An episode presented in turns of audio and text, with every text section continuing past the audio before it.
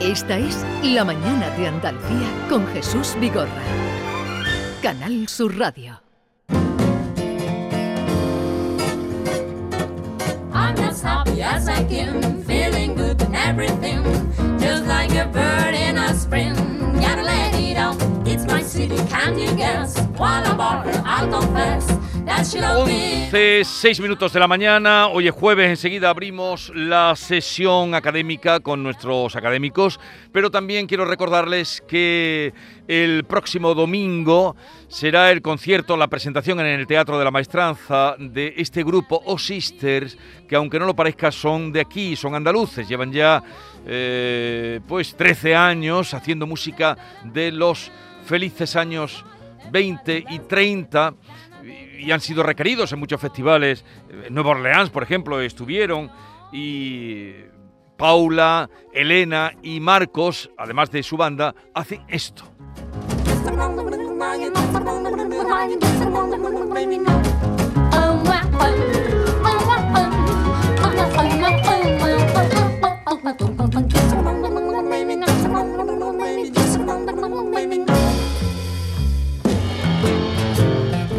Serán hoy nuestros invitados. Eh, David Hidalgo se ha ido a, a local, a su local de ensayo, donde están preparando ese concierto para el próximo domingo.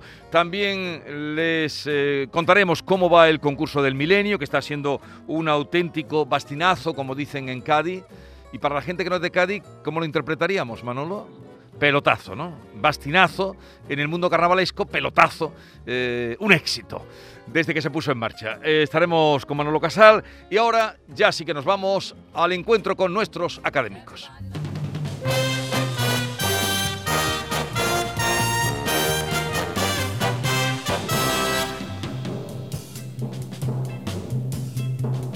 He andado muchos caminos, he abierto muchas veredas, he navegado en cien mares y atracado en cien riberas. En todas partes he visto caravanas de tristeza, soberbios y melancólicos, borrachos de sombra negra. Y pedantones al paño que miran, callan y piensan. Cuadragésimo novena sesión académica con, en la que vamos a contar con Enriqueta Vila. Buenos días, Enriqueta. Hola, buenos días, Jesús. ¿Qué tal estás? Estoy de salud, como siempre, de ánimo regular. ¿Y por qué? ¿Cómo que por qué? ¿Tú qué crees?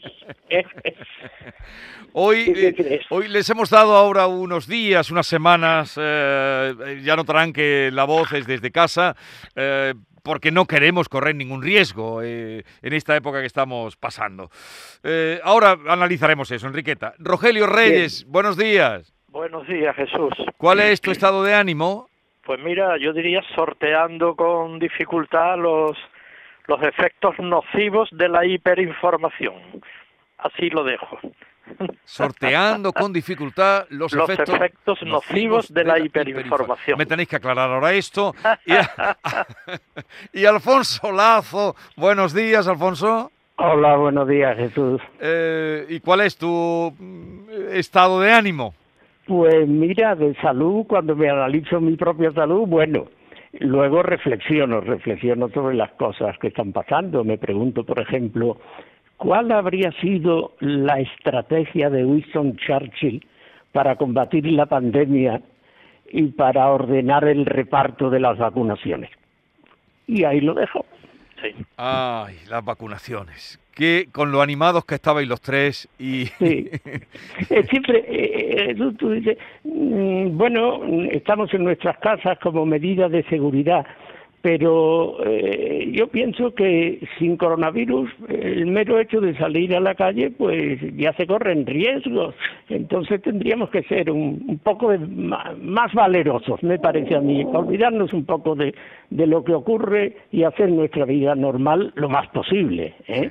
Así es que yo espero que volvamos pronto a, a reunirnos en la radio físicamente. Y yo también para veros, pero podríamos, no sé si eh, la inquietud que, o el estado que manifestaba Rogelio y también la desazón que nos decía Enriqueta, viene por lo mismo que apuntaba o eh, dejaba ahí apuntado por eh, el lío de las vacunaciones.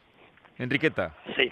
Bueno, sí, bueno, mm, probablemente sí, pero eso es una cosa reciente. A mí lo que me, me tiene ahora sí preocupada es que después de un año, Jesús, después de prácticamente un año, mm, sigamos prácticamente, en el, y, vuelvo a decir prácticamente en el mismo sitio. No, indudablemente no estamos en el mismo sitio, pero mm, yo creo que hay un desajuste muy grande en todo y yo cuando esta mañana he oído mm, o he leído, no sé bien, porque desde que me levanté temprano estoy oyendo y leyendo, eh, que ahora mismo en un mapa que publica Le Monde, creo que es, de los países que van mejor con unos colores y los, los dos países que vamos peor en el mundo, en el mundo, somos por Portugal y nosotros, como tú como cuando me has preguntado que cómo estoy, pues yo te digo, mira, de salud como siempre, de, de ánimo regular, francamente, y la vacuna, por supuesto,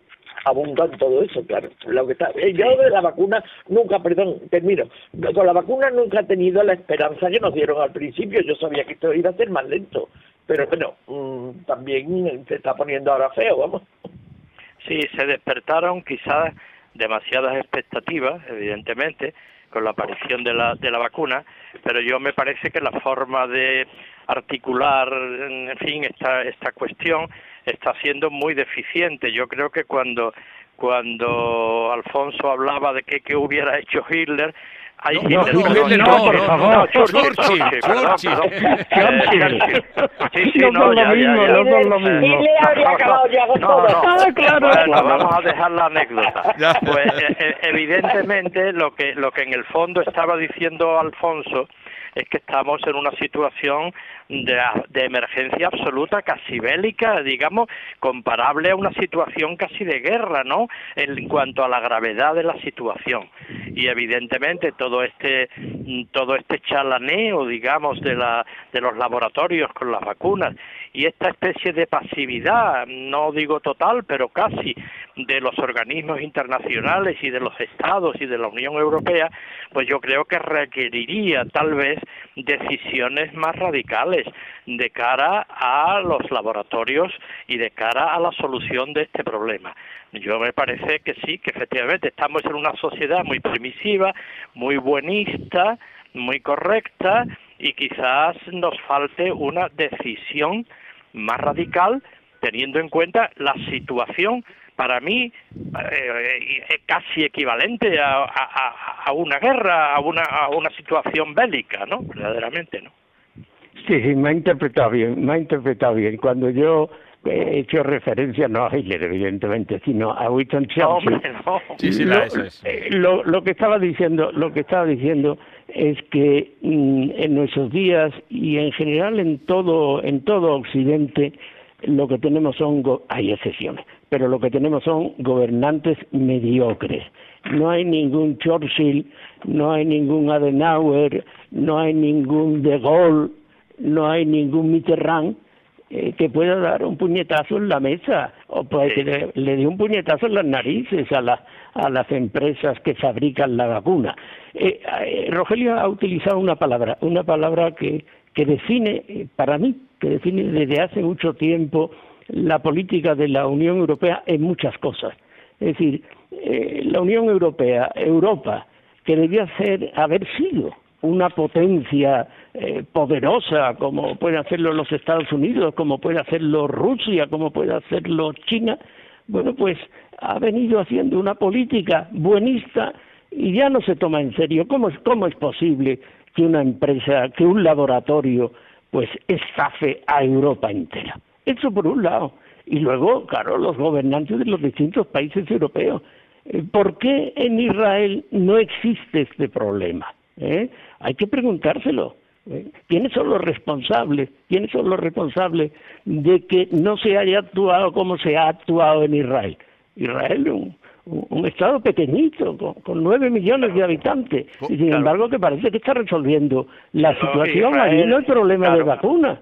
Israel vive en una situación de tensión permanente y naturalmente tiene un sentido de la realidad y no está complejada y no está exactamente exactamente no vive de complejo no tiene ese, ese miedo ese miedo a no ser políticamente correcto. Sí, también eh, tendrá más dinero para bueno porque Emiratos Árabes eh, anda ya por eh, vacunado el 30% de la población. Sí sí em, Emiratos Árabes tiene más dinero pero Israel no es decir no no se puede comparar la potencia económica de Israel con la potencia con y Reino Unido también está vacunado ya, no sé en qué proporción está. Sí, en una proporción enorme, lo cual a mí me inquieta, me inquieta pues, y me pregunto, pues, ¿para qué sirve la Unión Europea si dos países pues, o más que están fuera de la Unión Europea han resuelto el problema de la vacuna? Porque hay una sede del laboratorio, una de las tres sedes, en el Reino Unido, eh, y otras dos están en, la, en el continente europeo, digamos. Una de ellas, según han dicho, sea, en fin, está averiada, o está, tal, y en cambio todo lo que produce el Reino Unido no es la del Reino Unido no está saliendo de allí aunque la propiedad naturalmente no es no es del Reino Unido es, es del, del laboratorio me entiende es decir está habiendo concesiones al poder británico en este sentido por lo claro el poder británico sí efectivamente que acaba de salir de la Unión Europea la Unión Europea tiene que ser más enérgica ¿eh? tiene que ser más enérgica eh, porque si no no tiene futuro ¿eh? ¿Tú te sientes ¿Cómo te sientes tú, europea, eh, Yo eh, eh, me siento, he sido, cuando se, esta pregunta clásica, ¿qué te sientes primero, andaluz, español, europeo? Bueno, hace unos años yo siempre decía, lo primero europeo, y después español, y después andaluz. Bueno, ahora cada vez me cuesta más trabajo decir me siento europeo en, mi mentalidad. Eh, eh, Enriqueta quería también que la... Sí, no, yo quería decir que con lo que estoy oyendo en mis compañeros, que yo oigo en los medios y oigo todo, mm, nos podemos dar cuenta todos de la, de la barbaridad que está pasando, es decir, que unos laboratorios estén mm, de alguna manera, mm, vamos a decir, engañando o, o, haciendo, haciendo negocio, porque me estáis hablando de Emiratos Árabes y Israel, que tienen mucho dinero. Bueno, vale, es que, perdón. No tanto como Europa entera, ¿eh? Enriqueta, bueno, pero yo. Bueno, los Emiratos sí. Claro, por eso, por eso el otro día oí yo a una señora, que no, no, es, no es la comisaria, es una señora que no sé quién es, de, de la Unión Europea, diciendo miren ustedes, aquí no es el que llegue el primero, esto no es no una carnicería que el que lleve primero se lleva la mejor, la mejor parte, no, esto no es una carnicería de barrio, bueno, es que esto es insólito, eso es absolutamente yo no lo puedo no lo puedo comprender como no lo puedo comprender hay ahí otros elementos que nosotros no manejamos pero, y que pero no claro. somos capaces por lo tanto, tendré, tendremos incertidumbre. Es que yo no sé cómo va a terminar esto. No lo sabemos ni cuándo, ni cómo, ni de qué manera. No. Por otra parte, la, la unidad, digamos, política europea y el patriotismo, un patriotismo europeo es todavía una asignatura pendiente. No olvidemos que Europa ha tenido dos enormes guerras civiles hace muy poco tiempo, guerras civiles entre estados, ¿no? Y verdaderamente falta todavía una conciencia unitaria del todo eficaz. Y bueno, mm, eh, lo que dice Alfonso, que eh, naturalmente la Unión Europea debe ser una potencia equivalente o parecida o próxima a lo de los Estados Unidos o a, Rusia y verdaderamente no lo es porque todavía yo creo que arrastramos en gran medida pues esa, mm, esa ausencia de una conciencia patriótica europea común y, y, menos, hemos tenido dos guerras civiles que son las dos primeras guerras mundiales, evidentemente, ¿no? Sí, pero hay, hay algo más, hay algo más, Rogelio, y aquí recurro a uno de mis personajes favoritos que afortunadamente todavía está vivo, aunque ya no tenga ningún poder, Ratzinger, ¿eh? el Papa emérito, Benedicto XVI. Bueno, pues Ratzinger en una ocasión, en uno de, de sus discursos pensados, propios de un intelectual profundo, decía, ¿por qué Europa se odia a sí misma. Ese es el problema. Es decir, que Europa tiene un complejo de culpabilidad. Se echa la culpa del colonialismo. Oiga usted, el colonialismo fue entre otras cosas, que tuvo cosas malas, pero fue entre otras cosas un elemento de civilización de otros pueblos. Yo no me avergüenzo de ser español. Yo no se me ocurre decir, mm, ha sido una ignominia que los romanos del siglo III antes de Cristo nos hayan colonizado. No, benditos sean los romanos que nos colonizaron. Eh, eh, Europa se siente culpable, es, es la culpable de todas las cosas del mundo. Bueno, entonces así no se va a ninguna parte. No, no, no tiene preciso, no tiene autoritas. ¿Eh? Ahora ¿Qué mismo, es lo que hace falta? Ahora, mismo, no tiene autoridad. Ayer era la tercera reunión, tercera reunión ya, y no salió nada, solo... Nada, eh, eh, pero mm, la que representa el órgano supranacional de los países europeos, la verdad, un poco crea una desazón, ¿no? desazón grande. Sí. Y, más cuando vamos oyendo, ahora me acaban de pasar al hilo de la noticia que estamos manteniendo, pues de, de una información donde se habla de que los mayores, claro, en, Reino Unido están vacunando a partir de los 70 años. Sí. Y, los que tienen 65, pues un círculo, vacaciones, estas las vacaciones de vacunas en los Emiratos Árabes, que se pueden vacunar privadamente. Eh, ah, es horrible, claro. Esto es horrible, esto es horrible, esto es lo, propio de la debilidad. Bueno, pues pero, se pero, toman a chopeo y hay otros países que hacen lo que le da la gana y punto. Ay, el dinero.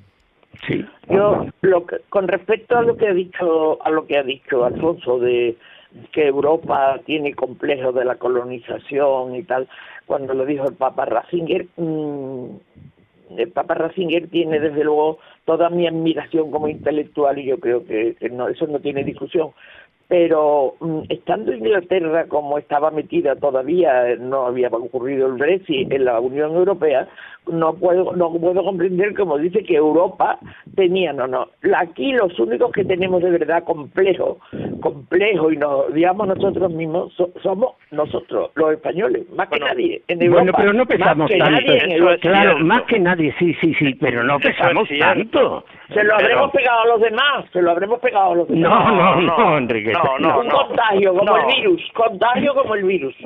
No no este este es el resultado creo yo también de una sociedad en decadencia, en, decadencia moral en, gran medida.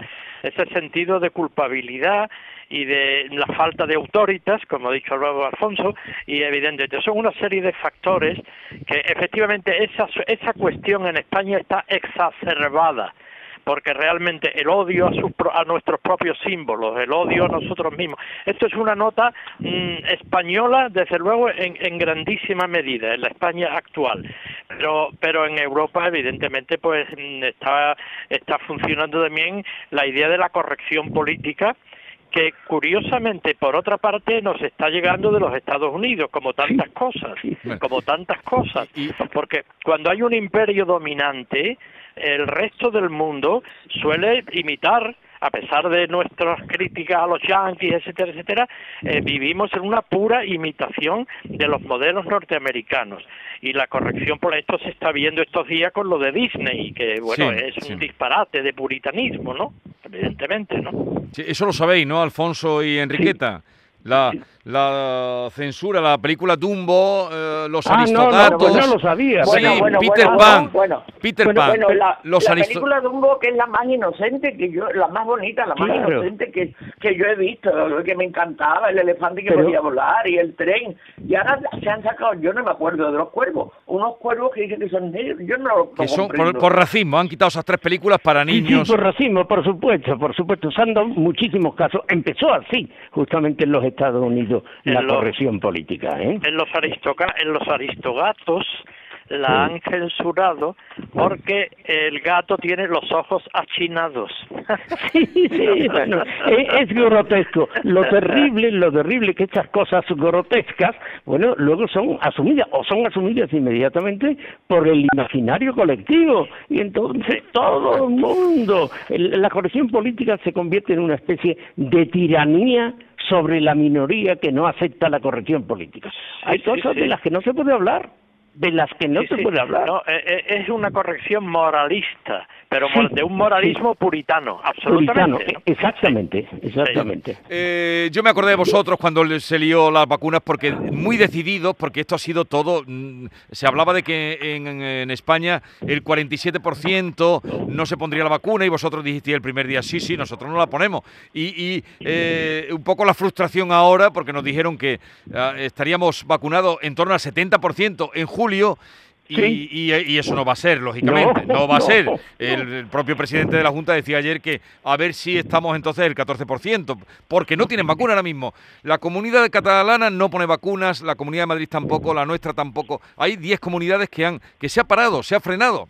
Que ha frenado, claro. Pero si se, se dijo antes de este freno radical e insoportable, ¿eh? e inadmisible, bueno, eh, hubo algunas personas que hicieron una, pensaron una estadística, hicieron unas cuentas Sí. y dijeron, al ritmo que van aplicándose las vacunas, hasta dentro de dos años, ¿eh? hasta dentro de dos años, no se habrá vacunado el 70% de la población española y ese 70% es justamente lo que significa el virus ya no sigue. ¿eh? Hasta Y- y, dentro de dos embargo, y sin embargo habéis oído los discursos triunfalistas Ah, sí. en el cambio de cartera. Sí, de nuestro, sí, sí, sí, nuestro propio presidente del gobierno aludiendo a los efectos maravillosos de la Maravilloso, vacuna. sí, no hay ni una mínima alusión a las dificultades que están teniendo la, la práctica de la vacunación. Eh, es decir, eh, por una parte va la- el interés político y por otra parte y por otra parte va eh, la, la gravedad y la, y la situación que, que, Bueno, está- eh, que se está viviendo, ¿no? Rogelio, un matiz, un matiz. No es que por una parte vaya el interés político y por otra parte vaya la vacunación. El problema es que van mezclados. Es decir, que decisiones mm, sanitarias se toman en base a reflexiones políticas.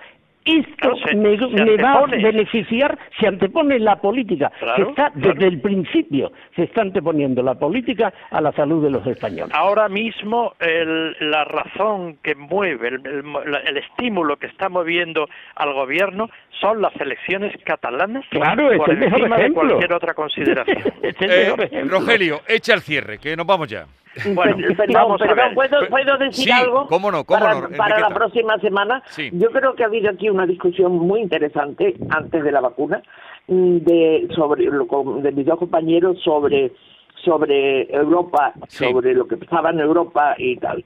Y entonces a mí me gustaría que la próxima sesión, si, si nuestro moderador lo consiente, se hablara de lo que en realidad está ocurriendo, que es desde hace mucho tiempo eh, ya fue ya fue dicho por por por, por Spengler por Spengler lo de la decadencia de Occidente a principios del siglo del siglo XX Pues hablaremos de entonces, eso. todo lo de Europa y todo lo, lo que hemos visto en Estados Unidos, mm, todo eh, forma parte de eso.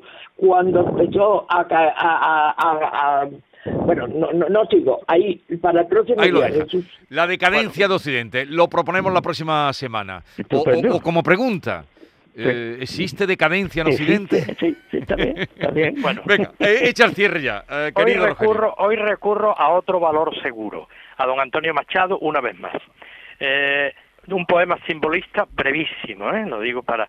Entonces, cuando yo explicaba a mis alumnos de literatura la poesía simbolista, sea, aquella que viene de Baudelaire, de Verlaine, de los grandes poetas franceses de, del 19, yo solía decirle a los alumnos que los simbolistas nos habían enseñado a leer la poesía como la leemos hoy, es decir, dándole a las palabras una dimensión figurada, que cada palabra podía significar algo diferente a lo que aparentemente significaba. En suma, que cada palabra era susceptible de ser un símbolo. Bueno, esto se ve muy bien en los poemas de don Antonio Machado, que fue un gran simbolista, junto con Manuel y con Juan Ramón, y hay un poema muy breve, muy breve, que, que lo ejemplifica perfectamente. Es una escena de parque urbano, en, una en un atardecer, crepúsculo. El paisaje para los simbolistas era sobre todo un estado de ánimo, un pretexto para hablar de su propio mm, eh, ánimo interior. Bueno, pues hay un poema donde el yo del poeta no aparece explícitamente en ningún momento. Y sin embargo, deducimos que ese poema es la consecuencia de un estado de ánimo de don Antonio Machado asociado absolutamente a la muerte. Es, el poema es una acumulación de elementos mortuorios y dice así, las ascuas de un crepúsculo morado detrás del negro cipresal humean. En la glorieta en sombra está la fuente, con su alado y desnudo amor de piedra que sueña mudo. En la marmórea taza reposa el agua muerta. Antonio Machado, bien traído, eh, al hilo de lo que comentábamos incluso. Rogelio Reyes, Enriqueta Vila y Alfonso Lazo. Hasta la próxima semana, cuidaros. Adiós. Igualmente, Jesús, adiós, adiós.